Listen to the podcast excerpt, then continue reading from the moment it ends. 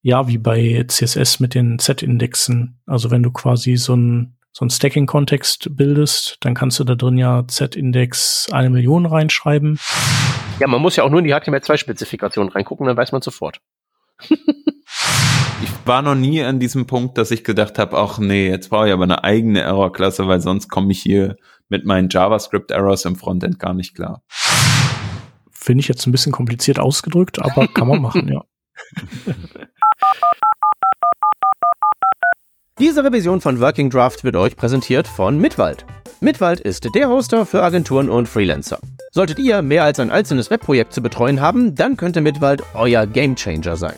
Ich erinnere mich ja mit Grausen an meine eigene Freelancer-Vergangenheit, als ich für 10 Kunden bei 20 verschiedenen Hostern mit 30 Logins zu jonglieren hatte. Brrr. Bei Mitwald hingegen ein Login für alle Projekte. Wahlweise für den besucherbasierten Agenturserver oder den nerdig selbst konfigurierten Space-Server.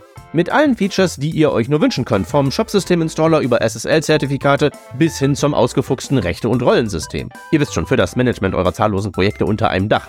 CO2-neutral und DSGVO-konform. Und sollte es mal haken und ihr den Support anrufen, dann kriegt ihr echte Nerds ans Rohr. 24-7 an 365 Tagen im Jahr.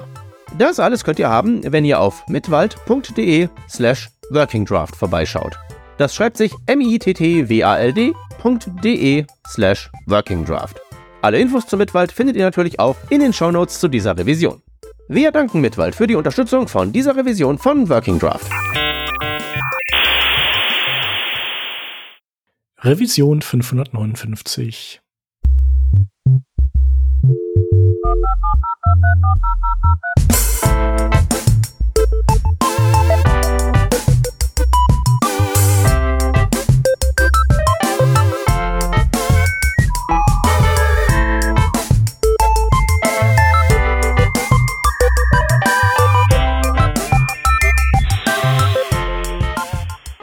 Wir sind heute zu dritt, und zwar alle aus dem Team. Da wäre zum einen der Hans. Hallo zusammen.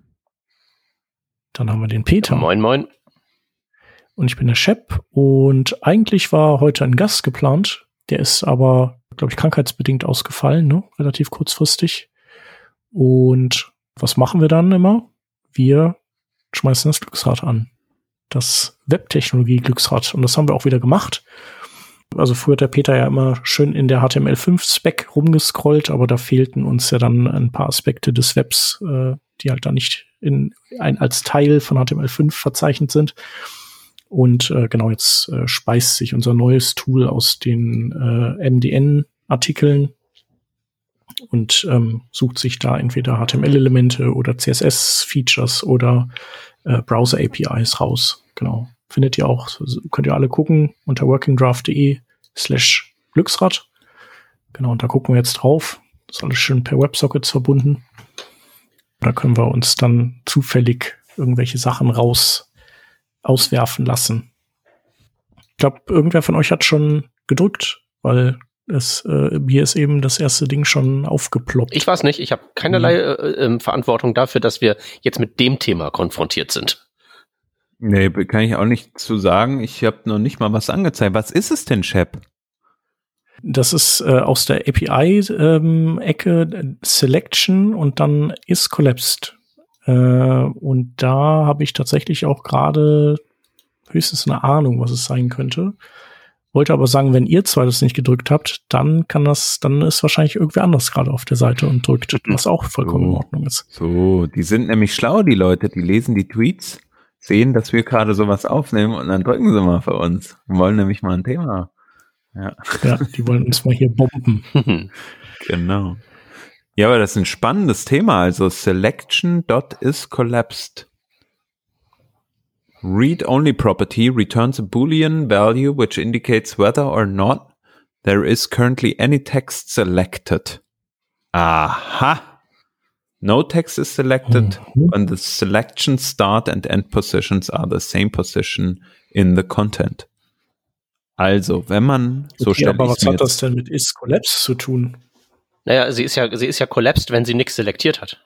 Also Start- und okay. Endpunkt ähm, gleiche Koordinaten ist ja gleichbedeutend mit nichts ist ähm, ausgewählt, ist gleichbedeutend mit das, was vorher ausgewählt war, ist jetzt nicht mehr ausgewählt, weil die Koordinaten zusammengefallen sind. Okay. Hm. Finde ich jetzt ein bisschen kompliziert ausgedrückt, aber kann man machen, ja. Habt ihr denn schon mal mit, dem, mit dieser nativen Selection API was getan?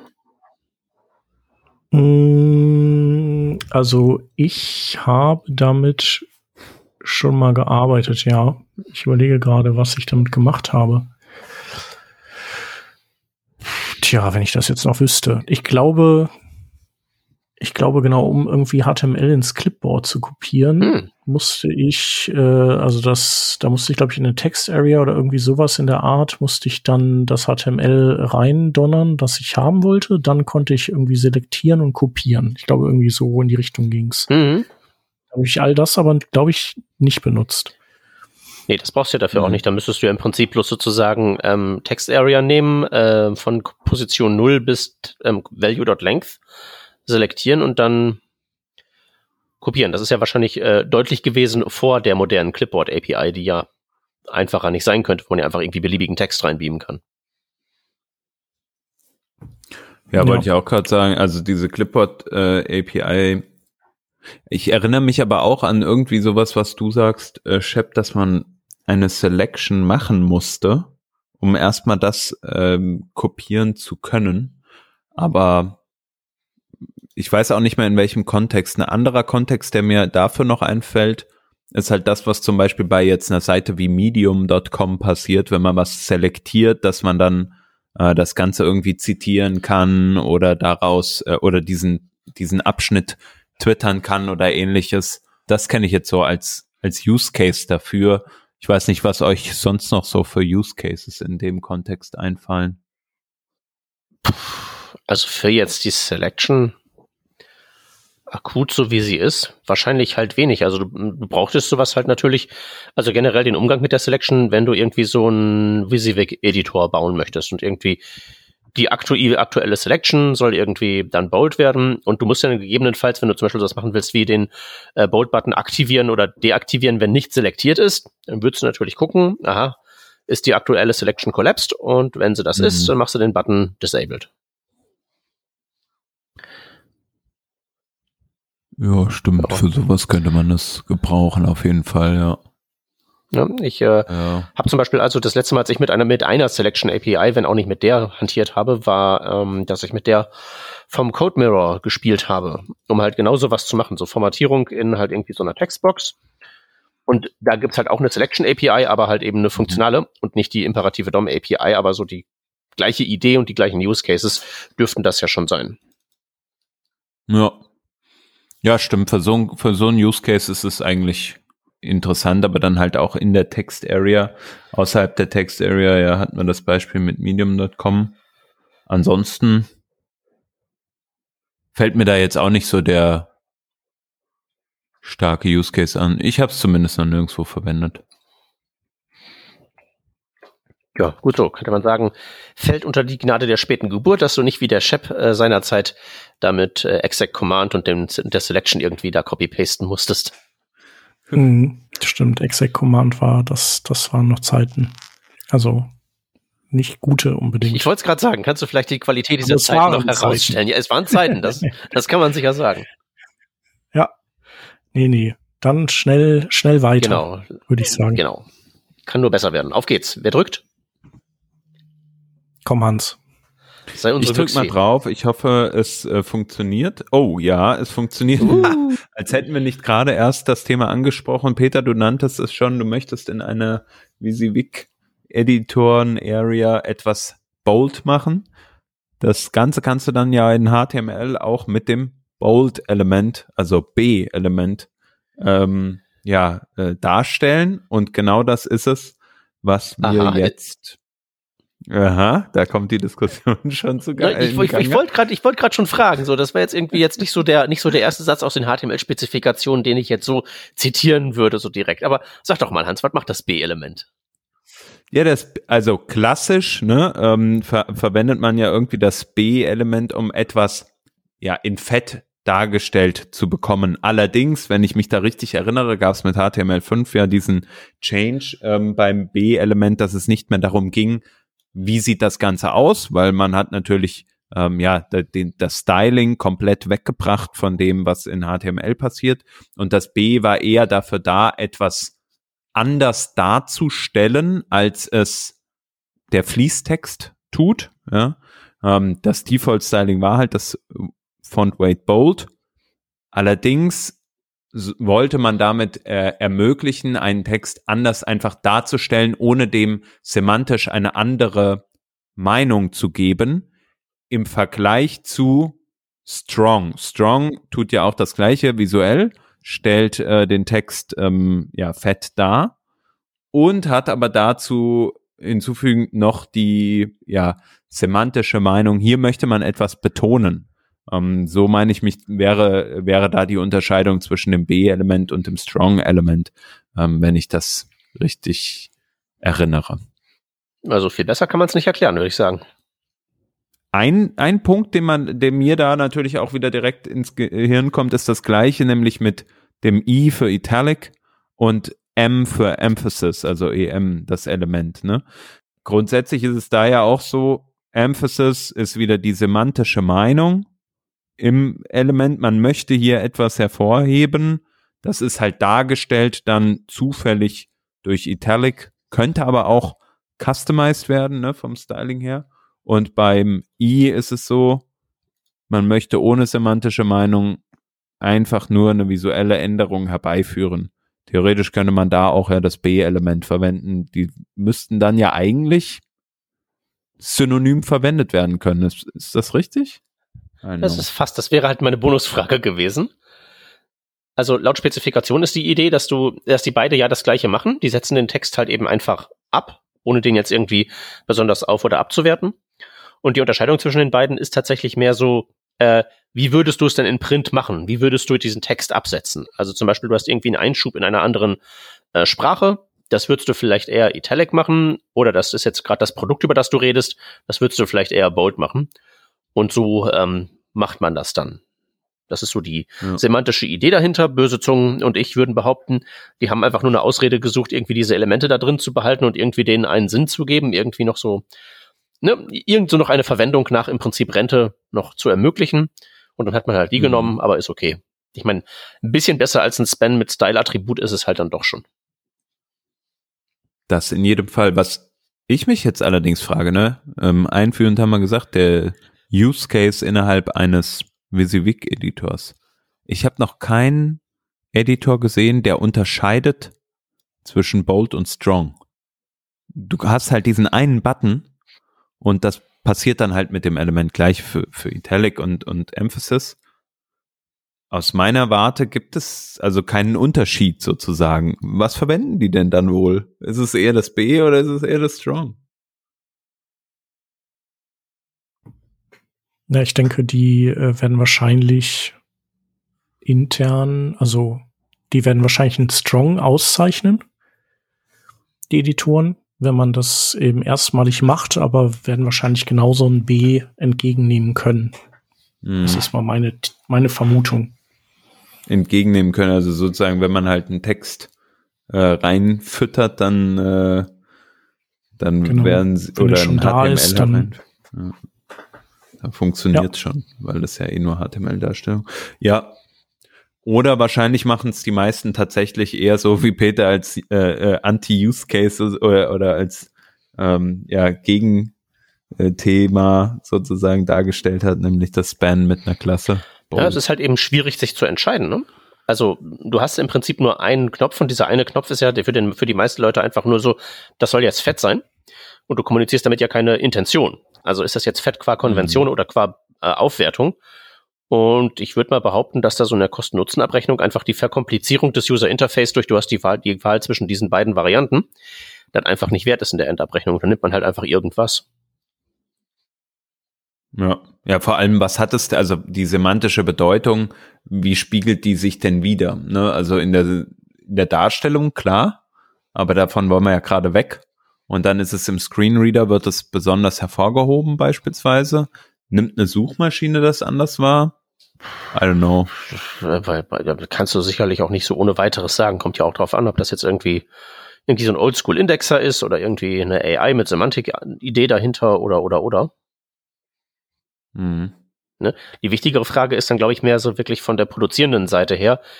Interessiert diese Unterscheidung die Person, die da jetzt am Ende diesen Button klickt oder nicht klickt überhaupt? Und da ist die Antwort wahrscheinlich meistens nee. Wahrscheinlich. Ja, das stimmt. Ähm, aber die produzierende Seite ist ja manchmal auch, sind ja auch manchmal Leute wie wir jetzt oder wie unsere Hörerinnen und Hörer. Schreibt ihr denn, wenn ihr dann mal HTML oder irgendwelche Texte schreibt, weil das gerade nicht aus dem CMS kommt, schreibt ihr dann irgendwie mal einen Bold oder einen Strong Tag? Also verwendet ihr die oder macht ihr dann lieber alles über Styles? Also ich schreibe meine Texte meistens in Markdown und äh, das wandelt das dann eben in, tja, gute Frage, ich glaube Strong um oder so, würde ich jetzt mal schätzen. Aber ich meine, das könntest du dir im Prinzip ja auch aussuchen, weil du ja dann auch kompetent genug wärst, den Parser gegen irgendwas auszutauschen oder irgendwelche Optionen zu setten, die dann dieses, jenes, solches ausgeben. Mhm. Oder du kannst ja auch Inline-HTML schreiben, wenn es dir mal ganz äh, wichtig ist. Ja, genau. Aber also tendenziell nutze ich eher Strong. Ich habe wenig Use Cases, wo ich, ähm, also ich kann mir vielleicht vorstellen, in so einem, vielleicht in einem Interview-Ablauf, dass man dann irgendwie quasi äh, der, derjenige, der die Fragen stellt, der wird dann einmal fett gedruckt und dann kommt so dessen Fragestellung und dann der Name des äh, Interviewten in äh, auch, das wäre dann, da würde ich vielleicht ein Bold setzen, so Da würdest du auch eine Definitionsliste verwenden, oder? Äh, das auch, genau.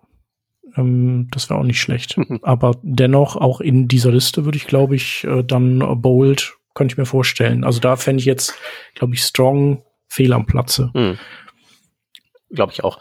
Also ich entziehe mich dem Problem ganz gerne in letzter Zeit, wenn ich so sage, so ich, ich will im Prinzip ja ausdrücken, das soll hervorgehoben werden. Und ich gehe davon aus, dass die auslösenden Personen diese Unterscheidung gar nicht machen können oder wollen. Ähm, dann nehme ich halt einfach ein formatiertes äh, Markelement tatsächlich. So, der Text ist markiert und irgendwie gestylt. Aber jetzt, ohne die, mich in diese Diskussion hineinzubegeben, gebe ich den Leuten, glaube ich, damit am ehesten den Ausdruck, den sie damit machen wollen. Nämlich, hey, das ist jetzt irgendwie anders. Ja. Ja, das ist eine gute Idee. Benutzt man eh viel zu wenig das Mark-Element. Das stimmt. Ähm, äh, Underrated. Ich, ich, darf ich vielleicht hier so kurz so reinsneaken, weil mir fällt gerade noch ein Element ein, was man auch super wenig oder was ich zumindest super wenig benutze. Eigentlich nie. Das KBD-Element heißt es, glaube ich, mit dem man ähm, ein Keyboard-Character, glaube ich, darstellt. Ist euch Mhm. das schon mal untergekommen und wofür habt ihr es verwendet? Äh, das sind zwei verschiedene Fragen. Untergekommen beim Durchscrollen durch die Spezifikation ja, verwendet? Ich glaube noch nicht.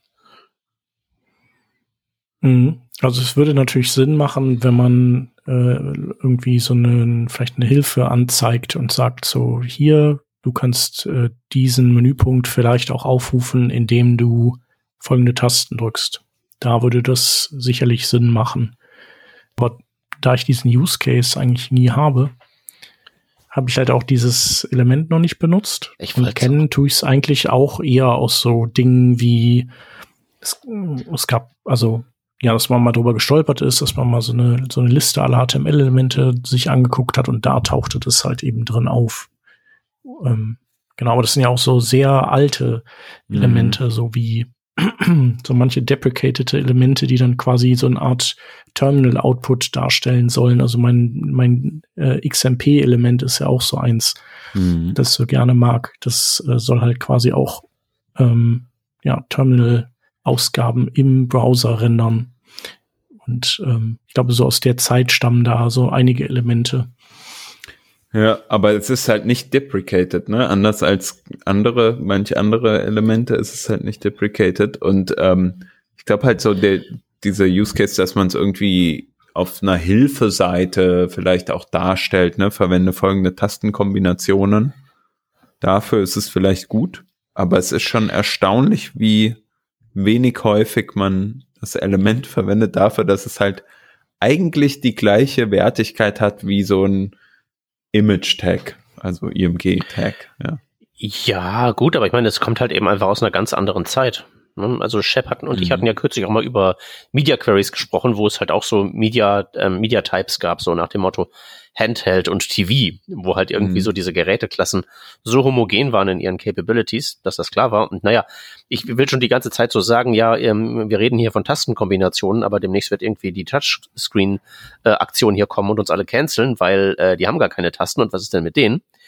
Mhm. Aber das war halt früher einfach nicht so ein Ding und da waren halt so Dinge wie Tastenshortcuts einfach auch ein viel, da gab es halt einen viel größeren Use Case für, einfach weil man mehr davon ausgehen konnte, dass mehr Leute sowas zur Hand haben, Keyboard, und halt auch, sagen wir mal, Nerd genug sind, sowas auch zu benutzen. ja. Ja, und man merkt natürlich auch ein bisschen äh, im Gegenteil zu, also im Gegensatz zu den HTML5-Elementen, die so eingeführt wurden, dass man damals eben noch keine IDE hatte und echt so wenig äh, per Hand tippen wollte wie möglich. Also weil diese ganzen Elemente halt B ist ja auch so ein Kandidat, also anstatt Bold, so das war schon zu viel, vier Buchstaben schreiben, doof. Wir wollen nur einen schreiben.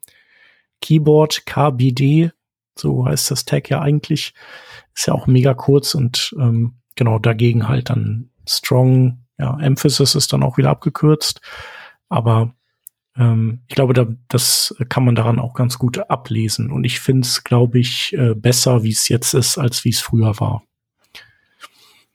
Ja, auf jeden Fall. Bloß nicht abkürzen, weil es ist uneindeutig und man muss überlegen, was heißt denn dieses KPD jetzt eigentlich? Ja, wahrscheinlich Keyboard, aber vielleicht heißt es halt auch was anderes, ne? Oder so.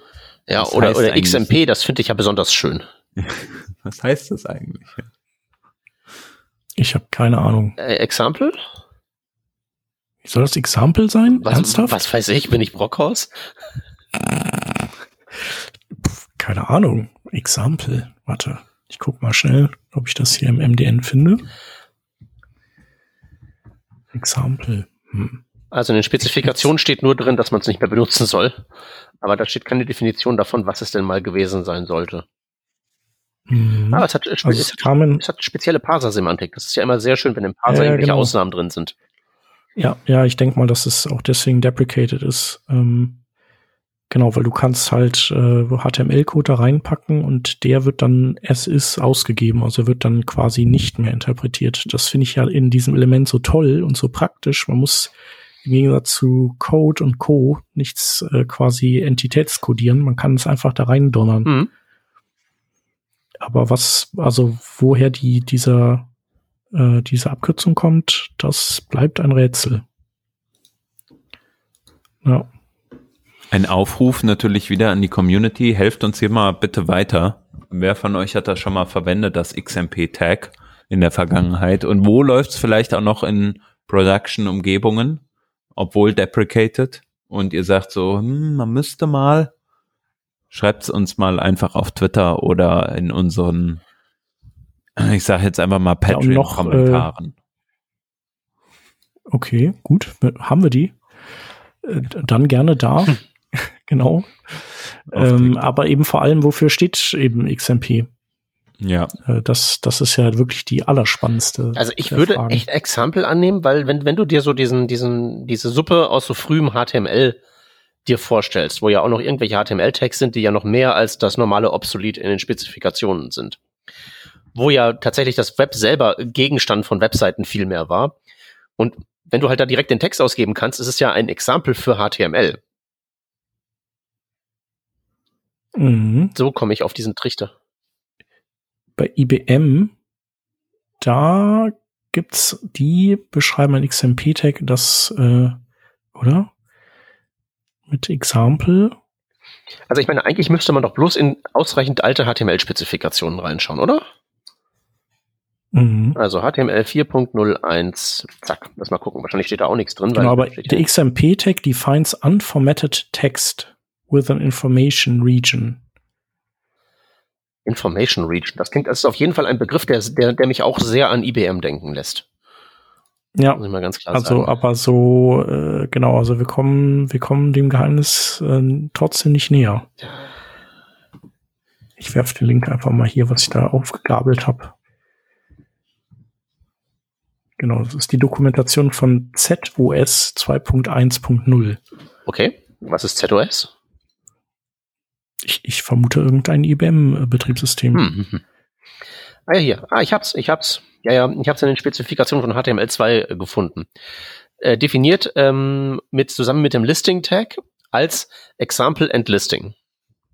Ah, So. Also ja, cool. ich habe richtig Guter geraten, ich wusste es nicht, aber jetzt, jetzt, jetzt, jetzt weiß ich's. Okay. Ja, man muss ja auch nur in die HTML2-Spezifikation reingucken, dann weiß man sofort. Ja, und wer liest die nicht als gute Nachtlektüre? Also ich finde das völlig normal und wer das nicht macht, ist komisch. So. So. Das äh, ruft doch danach, dass wir uns jetzt nochmal einem neuen Thema widmen, wo vielleicht andere Leute die gute Nachtlektüre äh, von lesen. So ist es. Äh, soll ich mal? Hit it away. Okay. Ich drücke auf Zufallsgenerator aktivieren. Oh. Yeah, Web Audio API. Zeug, von dem ich keine Ahnung habe. Aber ich habe ja auch drauf geklickt, also müsst ihr es erklären. Wup, wup. äh, genau. Das ist die Ster Stereo Penner Node.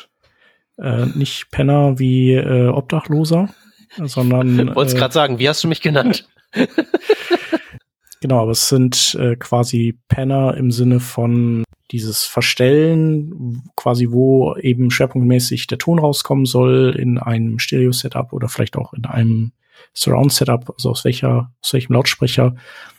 Da kann man eben hin und her pannen. Und ich vermute mal, dass diesen, also diese Web-Audio-API ist ja so, glaube ich, gestrickt, dass man äh, wie so ein Flussdiagramm zusammenbauen kann wo dann irgendwie der Ton verarbeitet wird in, in und diese einzelnen Elemente sind eben dann Nodes und ich vermute mal die äh, mit der Stereo Panner Node kann man dann eben einstellen, ob ein Ton eher eben aus aus dem linken Bereich kommen soll oder aus dem rechten.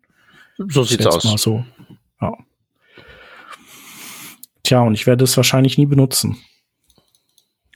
Ja, wenn man so ein Interface bauen möchte, äh, in dem man irgendwie Aufnahmen machen kann, zum Beispiel, wenn man hier jetzt äh, für den, also einen Monitoring-Ton bei uns im Aufnahmetool haben wollen würde von seiner eigenen Stimme, möchte man das vielleicht nur auf einem Ohr haben und dafür wäre das ja dann beispielsweise ganz praktisch. Hm. Oder, oder, Mhm. oder solche. Use Cases. Ne? Man nimmt irgendeine Aufnahme auf und möchte die dann, also Auphonic halt im Browser haben oder so. Das könnte schon interessant sein. Ja, und ich denke mal, wenn du jetzt irgendwie äh, Spiele programmierst oder so, dann ist es wahrscheinlich auch nicht, nicht schlecht, dass, dass man sowas hat. Ja, oder natürlich auch äh, Programmier äh, Lern Sandbox. Sowas gibt's ja ganz gerne mal mit einem Canvas-Element, weil man da irgendwie, man dreht irgendwie an drei Zahlen und sch schon verändert sich der Output. Das kannst du ja visuell mit dem Canvas-Element sehr schön machen. Aber mit dem Audio-Element könntest du es ja auch so machen. Das sind ja alles numerische Parameter, an, der, an denen man bei solchen Nodes dreht. Und da kriegt man ja relativ schnell den Effekt hin, okay, ich ändere jetzt mal diese Zahl, ah, was passiert denn hier? Ich gebe da was Negatives rein, ah, kommt ein Fehler. So, für, ich fummel da jetzt erstmals als irgendjemand, der da komplett unbeleckt ist, an äh, sowas herum, könnte ich mir auch als Use Case vorstellen. Muss ja nicht immer alles Mhm. optisch sein. Ja. Ja, so ein bisschen wie äh, Schaltkreise zusammenbauen und Lampe an, ans Leuchten bringen und so weiter, ne? Genau. Das könnte so die LED des JavaScript-Tutorials sein. Mhm. Ja, cool. Ansonsten auch wieder da die, der Aufruf. Habt ihr die, die Stereo Panner Node schon benutzt? Und äh, wenn ja, wofür? Genau. Schreibt uns auf Twitter, Mastodon oder kommt in unseren äh, Community Slack. So, Und dann würde ich sagen, drücke ich jetzt mal auf den Knopf, oder? Genau. sehr gerne. Ah ja. Ja.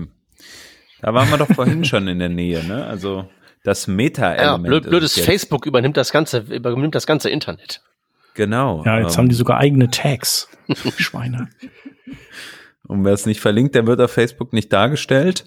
Und eure Eltern und Großeltern können sich liken. Nein, Spaß. Ähm, wir verwenden natürlich alle das Meta-Tag für äh, verschiedenste Dinge. Ich glaube, so der, der normalste Use Case in Anführungsstrichen sind wahrscheinlich ja so Descriptions, die man halt irgendwie mit dem Meta-Tag verbindet. Aber man kann ja auch noch viel, viel mehr damit machen, weil das so ein ja, Standardding ist, ne? Also man fängt ja eigentlich ganz oben im Dokument an und definiert erstmal das Zeichenset, mit dem man irgendwie unterwegs ist, indem man sagt, okay, Das ist hier mein Car-Set UTF-8 im Normalfall. Und dann kann man Mhm. alle möglichen Metadaten ja eigentlich dazu einreichen äh, oder ein, damit einrichten sozusagen. Jo. Ja. Was mich ja mal interessieren würde, ähm, ist mal, ich hätte gerne irgendwie eine Webseite, die ich ansteuern kann, wo so da der aktuelle State of the Art drin steht. Ähm, Gerade was so da, was, wenn es so darum geht, irgendwie Informationen anzugeben, um sich da den diversen Social Media Giganten und so auf die korrekte Weise anzudienen und ob man denen dann ein Bild hinterlegen kann und wenn man denen ein Bild hinterlegt, welche Dimensionen das denn bitte schön haben möchte, äh, habe ich letztes Mal probiert irgendwie so rauszufinden, weil ich mich da meistens nicht groß drum kümmere ähm, gar nicht mal so einfach. Gibt halt nicht so die zentrale Stelle, wo man irgendwie so äh, sieht, so ähm, irgendwie, das machst du für Twitter, das machst du für Facebook, das machst du für Mastodon und dann musst du noch das und das und das angeben. Mhm. Ich dachte immer, Ist das nicht, es gibt doch diese Open Graph Seite, Genau. die erklärt das aber auch nicht. Die erklärt das schon, aber ich glaube, Twitter macht was anderes als das. Hm, Twitter hat halt Twitter diese hat ja so eine Twitter Twitter-Cards. Cards. Ja. Ja, Genau, wo der Validator nicht mehr funktioniert, weil sie den abgeschaltet haben, auch schon vor Space Karen. Mhm. Ja. Ja, Ja, aber ja, keine genau. Ahnung. Hier, also ich also- kenne nur diese Validator-Tools, aber ich kenne jetzt nicht die, ähm, also kein Tool, was dir sozusagen sagt, hier verwende bitte diese Tags. Ähm, aber ja, das ist ein Problem. Ne? Also Open, Open Graph funktioniert ja relativ gut, aber auch da habe ich zum Beispiel festgestellt, ähm, gibt's halt manchmal das äh, Verlangen eines eines Tags, dass du dann schreibst halt Meta, also Spitze Klammer auf, Meta und dann äh, wa- was schreibt man normalerweise? Content? Nee, Entschuldigung, ähm, äh, Name Name, erstmal immer. genau, Name Mhm. und dann ist es zum Beispiel Image, also OG Doppelpunkt Image.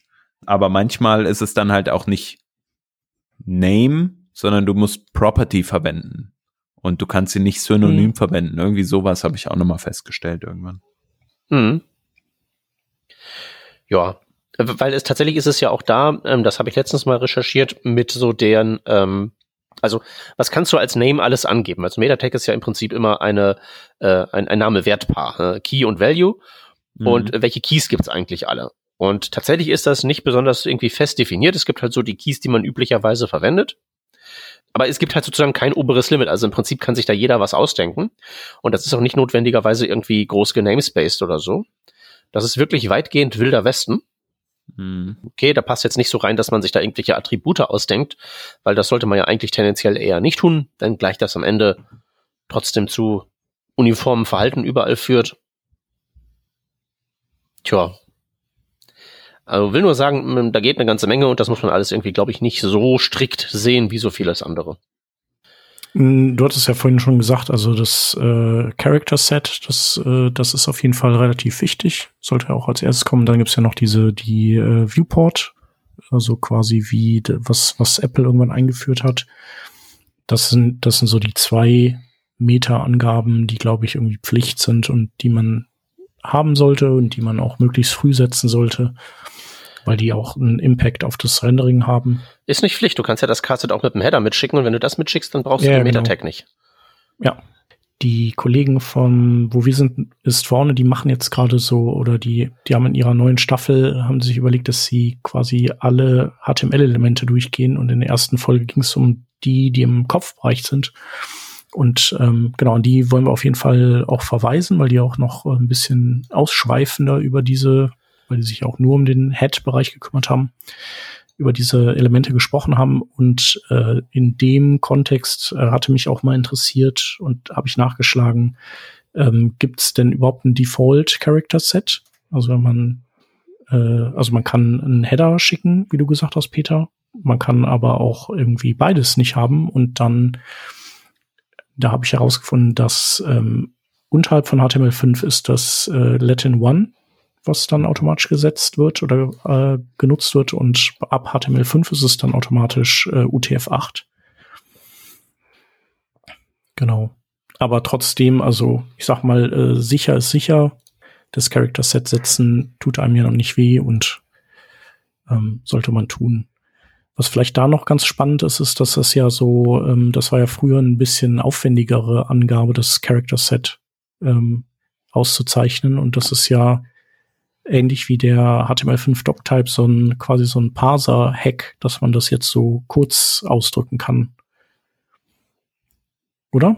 Oder bin ich da schief gewickelt? Ich meine, da wäre sowas in der Richtung gewesen, dass das früher komplizierter gewesen wäre und man sich jetzt auf diese Kurzvariante geeinigt hätte. Irgendwie war das doch so, dass es früher ähm, dieses HTTP Equif als praktisch Key Ja, genau. sozusagen äh, gab, ne? Und dann hat man das Car-Set angegeben.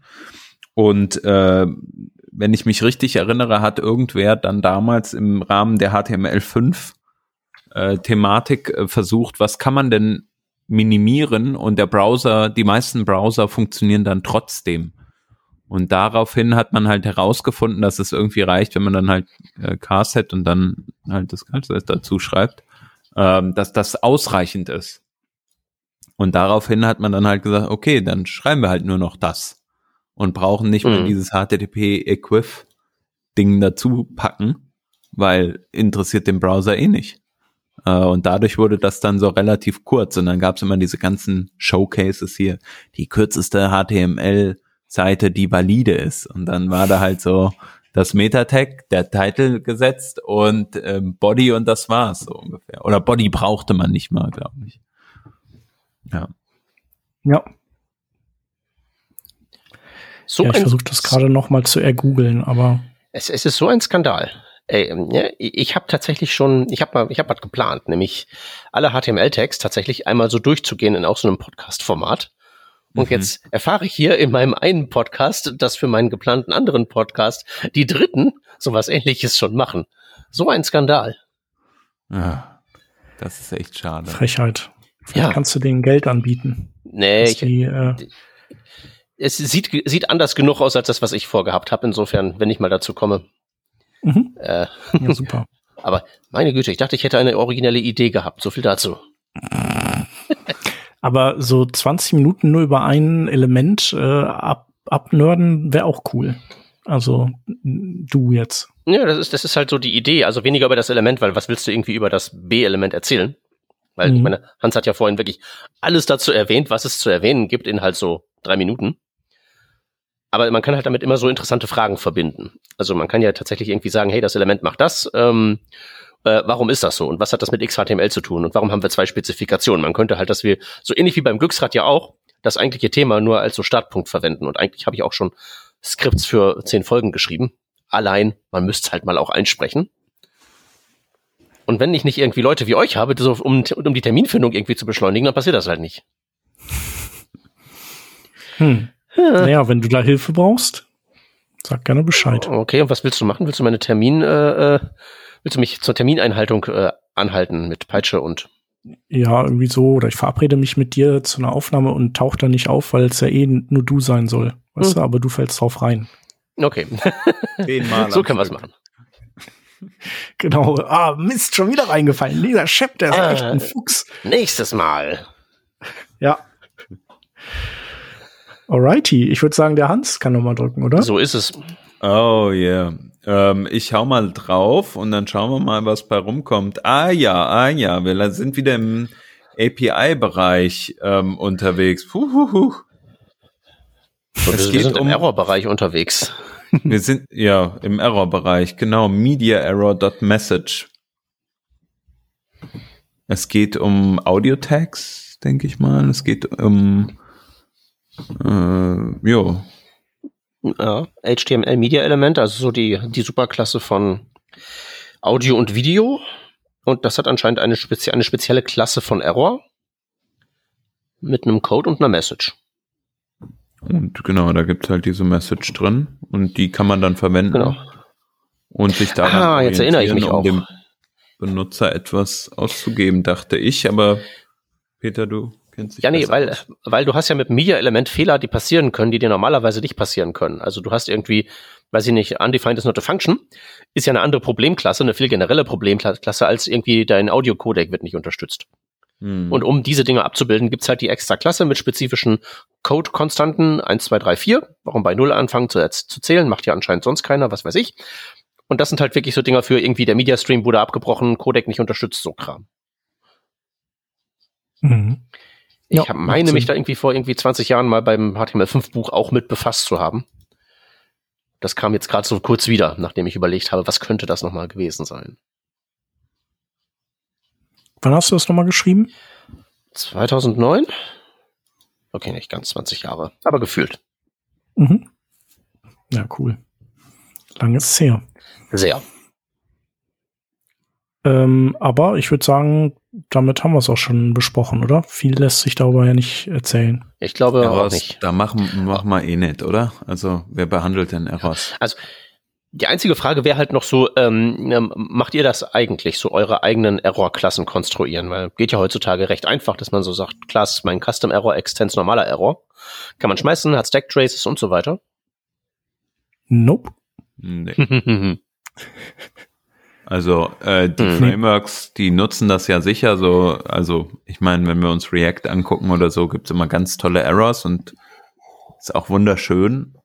Aber um ehrlich zu sein, habe ich also auch in Anwendungen mit vielen er Errors oder vielen Benutzerinnen und Benutzern drauf halt nie das Problem, dass ich den Startpunkt des Errors beispielsweise nicht pinpointen könnte anhand von irgendwelchen Logs, die du jetzt im Frontend erfasst. Also ich finde der Use Case dafür, der ist okay, den kann man haben, aber es ist halt auch nicht so, also man braucht das nicht so oft, habe ich das Gefühl. Vielleicht rede ich auch Quatsch und die Mhm. Leute, die jetzt jeden Tag programmieren, die sagen jetzt, Hans, ähm, ohne das geht das nicht.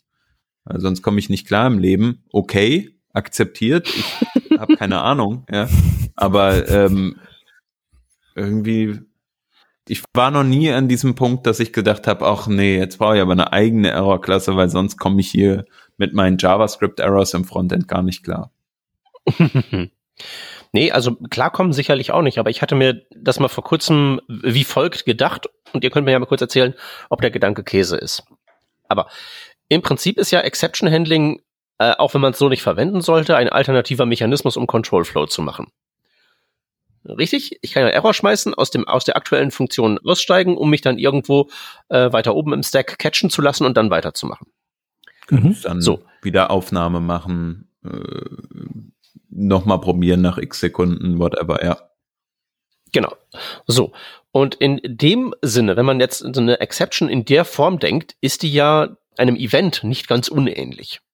Hm. Mhm. Stimmt. Und du sparst ja auch viele Return-Zwischenschritte, je nachdem, wie tief das äh, runtergeht. Ja, jetzt, jetzt bist du schon wieder sozusagen viel zu optimistisch auf der Sache und denkst so, ah, wie kann man das denn irgendwie für Gutes verwenden, was jetzt irgendwie originelle Control Flow Mechanismen sind oder sowas. Und ich meine, äh, irgend so ein Ding aus dem React-Kontext, ähm, die schmeißen irgendwie Promises als Exceptions und machen damit irgendwelches Async-Handling in ihren komischen Komponenten. Weil ich weiß jetzt nicht, ob das äh, dieses Suspend-Resume-Ding war oder irgendwas anderes. Aber es gibt Menschen, die das tun. Ich war jetzt aber tatsächlich noch dabei, den Error wirklich wie einen Error zu behandeln. Die Frage ist halt eben, was stecke ich da für Informationen rein? Und wenn ich halt sowas habe wie undefined is not a function, irgendwie so ein Parse-Error oder so, ist der Fehler ja tatsächlich extrem allgemeiner Natur. Aber man hat halt eben auch sowas wie den Media-Error, der sehr spezifischer Natur ist. Also Codec ist irgendwie kaputt. Mhm. Man könnte sogar sagen, dass dieser Media-Error definitiv immer zu einem äh, DOM-Element zugehörig ist. Weil woanders kommen die Dinger ja nicht her. Irgendwo muss ja der Codec kaputt gegangen sein. Und wenn ich jetzt so meine Analogie aufmache zu meinem Event-Objekt wieder, ist es ja so, es gibt ein Event wie Click oder so, ähm, dann will ich ja wissen, welches Event wurde, welches Element wurde da jetzt geklickt zum Beispiel und dann mache ich halt Event.target. Warum haben solche Exceptions, die tatsächlich einen definitiven Ursprungspunkt in Form eines DOM-Elements haben, nicht auch so eine Target-Property? Denke ich mir. Mhm.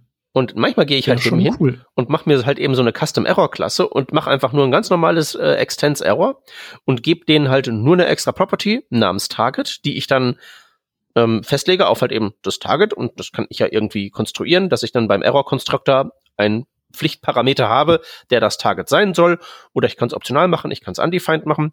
Und das Nette daran ist natürlich auch, wenn man das so verwendet im Kontext von Web Components, ist, ich kann das ja tatsächlich typen. Also jetzt nicht notwendigerweise den Error generisch machen, aber wenn ich zum Beispiel sowas habe wie das, diesen Media-Error und ich weiß, der kommt aus einem HTML-Media-Element, der Superklasse von ähm, äh, Audio und Video, weiß ich ja noch nicht notwendigerweise, welches von beiden das ist, aber ich kann ja trotzdem da irgendwie sagen, hey, diese Schnittmenge dieser Superklasse mit so Sachen wie Play und Pause und so, die kann ich dann ja trotzdem zur Verfügung stellen. Also sowohl jetzt rein logisch gedacht von ich programmiere das, als auch zum Beispiel aus der TypeScript-Perspektive. Ich kriege dann ja aus diesem Media-Error Informationen raus, wie zum Beispiel, aha, da kommt's her, aus dem Element, will ich mir vielleicht die Source angucken. Und so Geschichten. Und ich finde eigentlich, dass bei sehr vielen Errors so eine Target Property voll viel Sinn macht.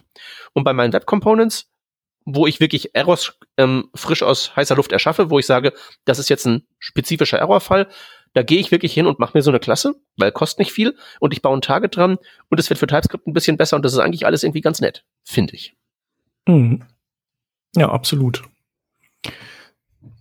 Mhm. Aber du könntest natürlich auch, also okay, und jetzt wäre natürlich die Gegenfrage, wenn du damit einen Control Flow irgendwie dir baust. Nee, nee, nee. ähm, Ein, Nein, oder wenn du das eventartig verwendest, dann, äh, also ein Event selbst, also zum Beispiel, du könntest ja ein, ein äh, Error-Event wie das, äh, wie das Image-Element, das könntest du ja quasi triggern, Custom, Custom Error Event.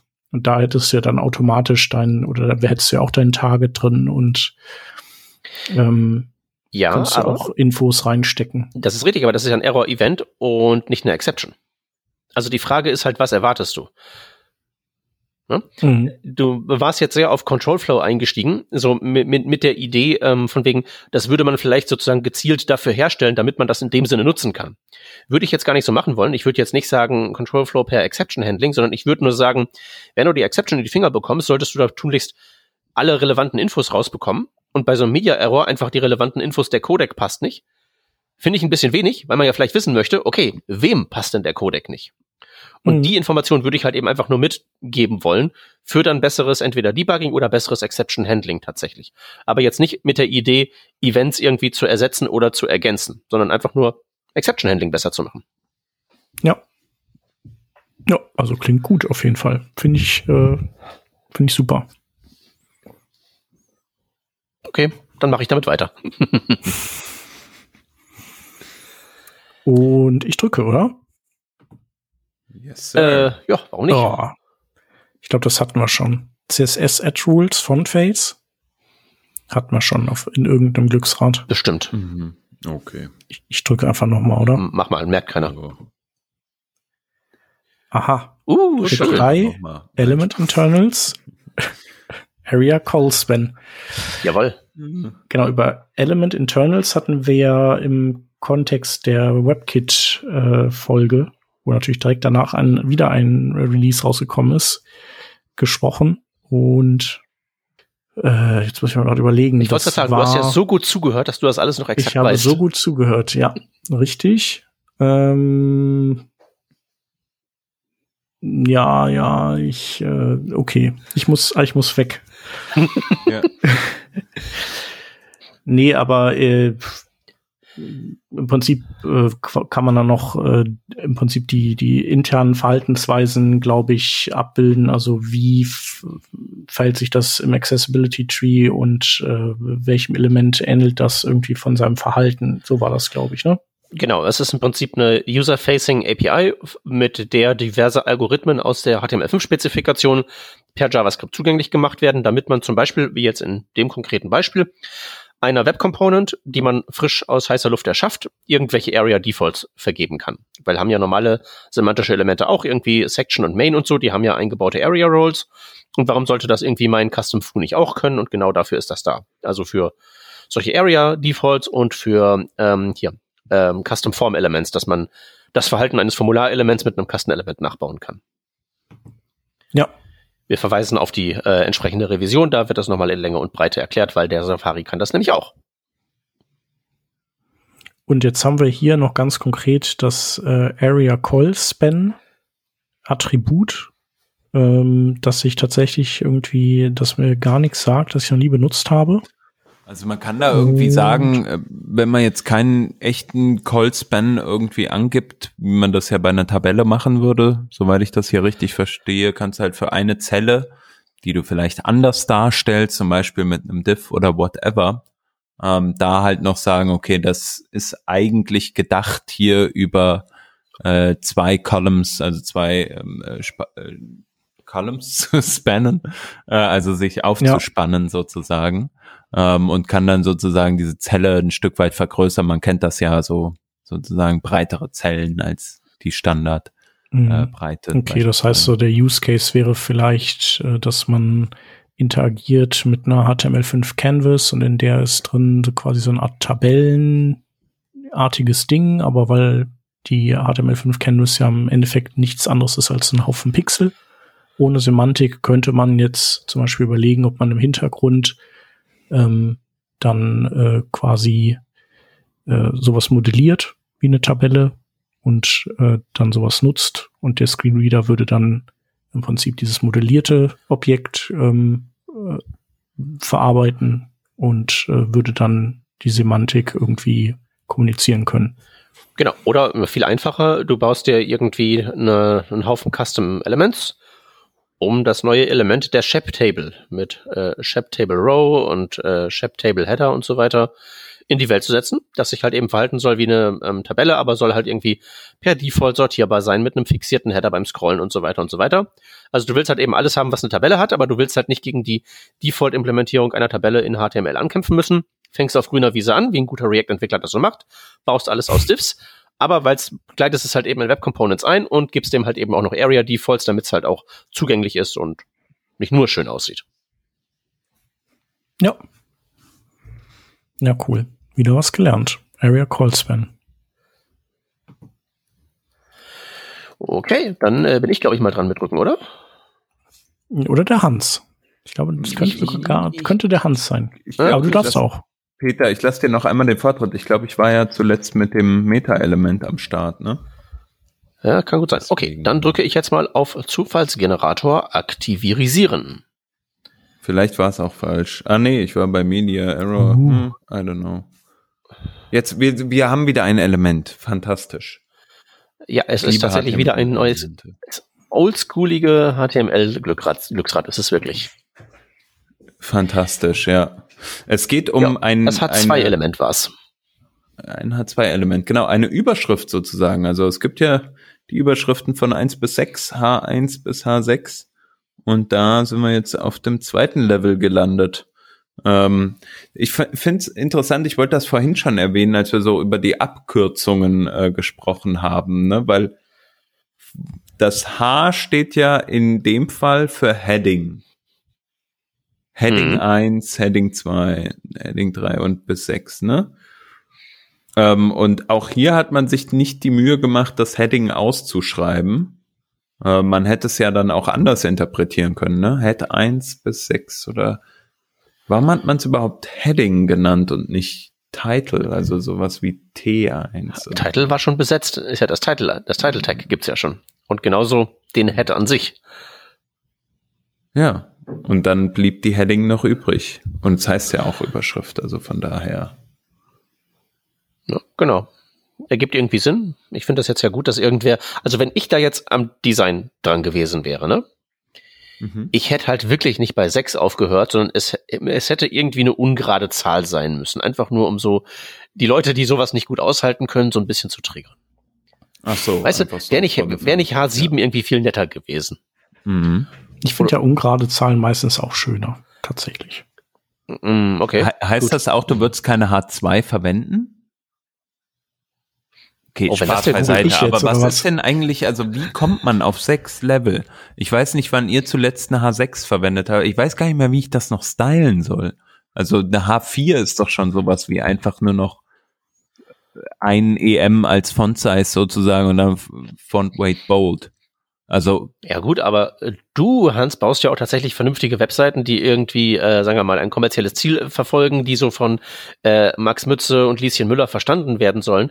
Du baust ja nicht, wie das fürs WWW eigentlich vorgesehen war, dein komplettes Paper über Partikelbeschleuniger in eine so eine Webseite rein, und zwar von A bis Z. äh, ist das ist, ist das nicht die gleiche Zielgruppe? Ich dachte, Ähm, ja, okay. Wahrscheinlich ist in Köln Lieschen Müller ein bisschen, äh, bisschen anders drauf als jetzt hierzulande. ähm, nee, aber ich, ich, ich würde mal vermuten, dass es so irgendwie so, also ir- irgendwer muss ja auf diese Idee gekommen sein und ich bin sicher, irgendwo steht das auch, wie das gekommen ist. Aber vermutlich hat einfach irgendwer geschaut, was ist denn so das längste wissenschaftliche Paper, das ich hier rumliegen habe und wie viele Unterüberschriften hat das? So, das nehmen wir jetzt einfach mal als Worst Case an und dann passt das schon. Ja. Ja, ich, ähm, ich könnte mir auch vorstellen, dass da noch ein bisschen irgendwie was anderes dahinter liegt, aber vielleicht noch mehr Algorithmik, wie sie das herausgefunden haben, aber vielleicht überschätze ich es auch an der Stelle einfach. Ich wüsste jetzt gern, was ChatGPT zu der Frage sagt, warum es bis H6 geht. Ja. Ja, bitte. Kannst du mal fragen gehen. Genau. Ähm, also ich kann nur sagen, ich finde, äh, ich äh, finde schade, dass, also da, ich glaube, das sind ja, sind ja viele der Meinung, dass der HTML5 Outline-Algorithmus jetzt irgendwie nie so richtig Fuß Mhm. gefasst hat. Mhm. Weil ähm, gerade wenn du so komponentenbasiert arbeitest, dann stellen dich ja diese blöden H-Levels immer vor total dämliche Herausforderungen. Weil Du meinst damit ja, nur ganz kurz, dass noch äh, als Einschub, du meinst damit sozusagen, dass man dann so ein Section-Element um Headlines rappen kann und dann ist halt die H1 in dieser Section eigentlich untergeordnet der nächst darüber liegenden äh, Section sozusagen. Also da, so heißt es, kann man dann ja, beziehungsweise genauso gibt ja so äh, ja Sectioning Elements generell, glaube ich, würde sagen so Article, Section, Header, Footer, Aside und so sind so Kandidaten und dass das dann sobald der Browser da sozusagen in das Element eintaucht, dass dann die Überschriften-Levels wieder quasi resettet werden und wieder von vorne anfangen können, ohne dass sie dann eben, wie du ja auch richtig sagst, dann höher sind als die Überschriften, die außerhalb dieses Elements sind oder waren. Also es ist quasi so ein bisschen wie äh, ja wie bei CSS mit den Z-Indexen. Also wenn du quasi so ein so ein Stacking-Kontext bildest, dann kannst du da drin ja Z-Index eine Million reinschreiben. Wenn, wenn der Stacking-Kontext selbst eben auf Z-Index 1 ist, dann, und du hast ein anderes Element, das hat Z-Index 2, dann wird dieses in dem Stacking-Kontext befindliche Element mit Z-Index 1000 trotzdem niemals über diesem Z-Index 2 Element sein. Und so wäre halt der Outline-Algorithmus. Und das ist halt eigentlich ganz cool, weil dann kannst du, dann muss dein CMS und dein komponentenbasiertes System einfach gar nicht wissen, welche, auf welchem Level sind denn gerade die Headlines um mich herum. Muss ich jetzt irgendwie vielleicht mit, mit einer 4, Headline Level 4 konfiguriert werden, damit das semantisch ist. Sondern man könnte dann einfach sagen, so, hey, dieses, diese Komponente ist ohnehin vielleicht ein Artikel oder so. Und ich starte da einfach neu drin mit meinen Headlines. Problem gelöst. Ich würde sagen, so die Headline-Levels sind auch immer so ein Painpoint bei, bei Hm. mir beim semantischen Zusammenstellen von Dokumenten. Ja, vor Also allem, dass du deswegen- halt eine saubere Outline immer hast, ne? Also ein H1 noch hinzubekommen, okay, dann die H2s darunter auch noch irgendwie okay, aber dann fehlt doch mal vielleicht irgendwo eine und dann ist da eine H3 und dann äh, ist auf einmal wieder irgendwo eine H4, ohne dass davor eine H3 war oder ähnliches. Gerade bei User-Generated Content, ne? das ist halt so ein bisschen das Problem, finde find ich zumindest. Ja. Ja, genau. User-Generated Content ist auch so ein, so ein Kandidat. In der Tat. Ja. Was auch noch eine interessante Fragestellung ist, es gibt ja manche, die sind Verfechter der, der Position, ähm, wie viel, also ich kann mehr als ein H1-Element benutzen auf einer Seite.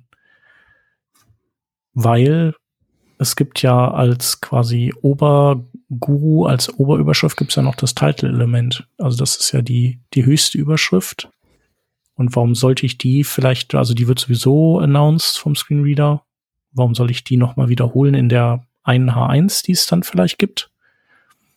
Macht nicht ganz so viel Sinn, möglicherweise. Und darum quasi äh, kann man direkt mit den Unterschriften zwei oder zweiten Grades mit äh, H1 starten. So. Mhm. Also die H1 ist die gefühlte H2. Ja, genau. Hm. Ja, ich frage mich immer, was das, was das Bedrohungsszenario ist. Also die irgendwie, ähm, wir überspringen irgendwie die H3 und gehen von der H2 zur 4, weil irgendwie unsere Widgets jetzt nicht optimal programmiert sind, weil wir den Outline-Algorithmus nicht haben. Also wem tut das denn jetzt wirklich weh? Das sieht doch Ich glaube, das tut auch keinem weh. Also ich hatte auch mit dem äh, Marco Zehe mal darüber gesprochen, mh, mm, damals bei der Rheinischen Post, wie wir so quasi so, hey, hier sind noch ein paar Artikelempfehlungen und so. Da hatte er auch gesagt, also für ihn wäre das eigentlich vollkommen in Ordnung, wenn das direkt als H6 alles ausgezeichnet würde und nicht irgendwie wir gucken, was wäre denn jetzt da für ein richtiges H-Level. Ich glaube, wo das halt nur ein Problem ist, ist, wenn du das vielleicht an der einen Stelle so machst, aber du hast an der anderen Stelle in deinem Dokument dann Headline-Levels, die, die von der Nummerierung dann höher sind, aber eigentlich nicht höher wären. Also ja. Die funktionieren ja eigentlich nur, wenn du die gesamt betrachtest. Und da hm. so das alles in Einklang zu bringen, finde ich, das ist halt schon schwierig. Ja, also sozusagen, dass du nicht sozusagen unbeabsichtigt einen Schritt entweder nach oben oder nach unten machst, wenn du keinen machen willst, aber wenn du einen machst, ist es auch egal, dass du vielleicht irgendwie zwei Schritte nach unten machst oder zwei nach oben, solange die Richtung stimmt. Ja, genau. Hm. Und äh, sofern du das eben dann überall auf deiner Seite so durchziehst, vielleicht. Ja, aber ich meine, äh, möglicherweise ist es ja hilfreich. Also die Idee, was du gerade sagtest, von wegen, ähm, dann sind halt diese unwichtigsten Sections da hinten, die fangen wir halt mit H6 an. Finde ich eigentlich ganz nett, weil dann könnte man ja im Prinzip die Überschriften-Skala von 1 bis 6 im Prinzip ja als eine sehen, die man aus zwei Richtungen angreifen kann. Also ich könnte von H1 nach H2 nach H3 gehen und von sozusagen rückwärts gedacht von irgendwie nach 6 nach 5 nach 4 und könnte sozusagen sagen, okay, ich bin jetzt irgendwie so der Seitentitel und irgendwie so die Überschrift in der Hauptspalte und dann bin ich vielleicht eine H1 oder H2 und ich baue halt irgendein Widget und das Widget ist garantiert in irgendwas eingebaut, so das unterwichtigste, unwichtigste ganz, ganz nach hinten geschobene, da kann ich dann halt eben bei 6 anfangen. Und wenn ich dafür eine Überüberschrift brauche, eine 5 nehmen. Dass man das so aus zwei Richtungen zählt. Das finde ich eigentlich ganz charmant. Mhm. Hm. Ja. Gut. Äh, ChatGPT hat gemeldet, ich habe ihn gefragt, wer macht das mit den Überschriften. Äh, ChatGPT meint, das W3C hätte das per äh, Konsens rausgefunden und es sei total wichtig, dass ich sehr darauf achte, alles ordentlich auszuzeichnen. Ah, auch süß. Äh, sagen wir, es ist nicht falsch, aber ich glaube nicht, dass das richtig ist. Ja, also, aber er hat schon sich reingehängt. Ja, ja, ich habe ich hab auch dreimal nachgefragt. Ich habe so, ja, wer war das denn jetzt? Ja, wann denn? Äh, hat aber sich sehr gut drumherum geredet. Also würde ich sagen, kriegt auf jeden Fall locker eine äh, ne, ne gute zwei. Ohne Plus und Minus. Äh, hat bestanden. Ja, sehr gut. Genau, dann will ich noch eine Frage stellen, und zwar, was ihr zu Age Group sagt. Äh, gibt's das Zu noch? dem Element. Overrated. Ja, das gibt's ja wieder, glaube ich. Das wurde mal, es gibt hier äh, quasi das, das Age Group Element. Hier ist der Link ja. im Chat. Ja, gibt's. Ähm, genau, das äh, sollte ja so Überschriften zusammenfassen. Ich glaube, in der ursprünglichen Fassung war es so gedacht, dass ähm, man verschiedene, glaube ich, H-Levels darin äh, gruppieren konnte. Und mittlerweile ist es, glaube ich, so, dass man nur ein H mit dann einem P zu einem zu einer Heading Group zusammenfassen kann, was dann quasi das Szenario wäre, ich habe einen ja, einen Kicker äh, Headline über der eigentlichen Überschrift zum Beispiel da unter der Hauptüberschrift runter und also quasi immer so eine so eine Zweiergruppe von ähm, Überschriften zusammen, wie man das halt oft bei so Nachrichtenseiten sieht. Das würde man, also, also da ben, so benutze ich es auch. Es ist also ein Header-Element mit irgendwie einem etwas strikteren Content-Model. Ja. Genau. Hm. Aber warum nimmt man denn kein Header-Element? Also, man kann ja trotzdem sich, also man kann ja im Prinzip trotzdem dieses Content Model umsetzen, aber warum muss man denn von einem, also warum muss man sich in ein Element begeben, wo das das einzige ist, was valide ist, was ja am Ende auch keinen interessiert? Also mir ist der Use Case nicht ganz klar. Also okay, man kann dann irgendwie eine Zwischenüberschrift machen. Ein Header ist ja ein Header von einer Section und eine Age Group könnte ja auch irgendwo innerhalb einer Section als Zwischenüberschrift Gruppierung vorkommen. Mhm, ja. Das stimmt. Hm. Wobei das mit den Section-Überschriften wahrscheinlich auch niemanden interessiert, oder? Nee, ich, ich glaube, dass, äh, dass wir da irgendwie auch viel zu, also uns viel zu sehr den Kopf drüber zerbrechen und in der Praxis wird, wird das eben, also einerseits wahrscheinlich, weil die Semantik im Web eh so kaputt ist, äh, gar nicht so in der Form konsumiert. weil man gar nicht damit rechnet, dass es noch funktioniert irgendwo wahrscheinlich. Zum anderen ähm, habe ich auch ähm, hier und da mal schöne Vorträge gesehen, äh, wo äh, Leute mit zum Beispiel assistiven äh, Geräten äh, teilweise auch überfordert sind von zu viel Semantik. Das heißt also, den, den tut's da auch gar nicht unbedingt immer was Gutes, wenn du tausend Listen hast und tausend Überschriften, weil das halt alles announced wird und ähm, genau, also ich glaube, wir können uns da äh, den, den Kopf äh, heiß denken, wie man das am besten strickt. Und in der Praxis ist das alles gar nicht so relevant, tatsächlich. Ja. Vielleicht eine wissenschaftliche. Ja, Ausschnitte davon sind relevant, ne? Ja. Damit halt eben die Use Cases, äh, die Blinden und die Suchmaschinen zufrieden sind. Ja, ja, also Formulare zum Beispiel. Also da ist natürlich Semantik total wichtig. Aber so beim ja. Dokumentenmodellieren vielleicht dann eben nicht so. Ja. Es wird nicht so heiß gegessen, wie es gekocht wird. Genau, also kann man sich viel, viel Gedanken machen. Ähm, vielleicht können wir da auch noch mal äh, ein letztes Mal unsere Hörerinnen und Hörer fragen, wie ihr, wie ihr euch da so durchnavigiert, was ihr so für euch äh, für Best Practices rausgearbeitet habt. Ähm, seid ihr da irgendwie sehr strikt? Also so quasi geht ihr nach Lehrbuch oder habt ihr da, geht ihr da ein bisschen, sagen wir mal, äh, hemdsärmeliger oder vielleicht irgendwie aus der Praxis getriebener heran und, und wie löst ihr so Probleme wie eben Content-Management-Systeme, User-Generated Content oder eben Komponenten, äh, komponentenbasierte Webseiten und Überschriftenlevels und so. Und ja, ich würde sagen, damit haben wir wieder eine schöne Runde Glücksrad hier eingetütet. Genau, was auch keiner mitbekommen hat, ist, äh, dass der Peter insgesamt fünfmal rausgeflogen ist und der Hans einmal. Ja. Das ist doch alles gar nicht wahr. Das lief genauso rund wie ein Glücksrad. Deswegen heißt das doch so. ja, stimmt. Du bist eigentlich fast so oft rausgeflogen, wie wir Runden gedreht haben. Das ist richtig. Jedes Mal, wenn ein neues Thema war, bin ich erstmal so, ich muss weg.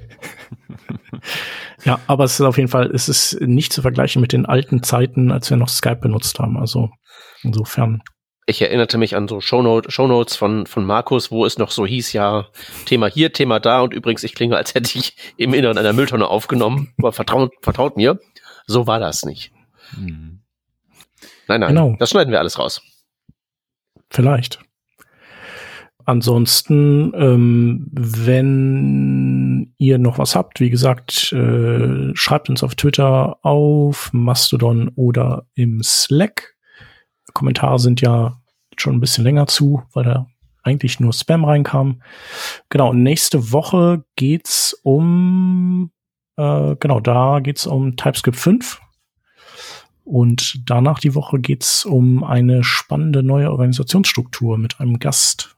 Und äh, den Gast von dieser Folge, da gucken wir mal den, den geplanten Gast, wann wir den dann ähm, hier tatsächlich für eine Sendung zu Gast haben werden.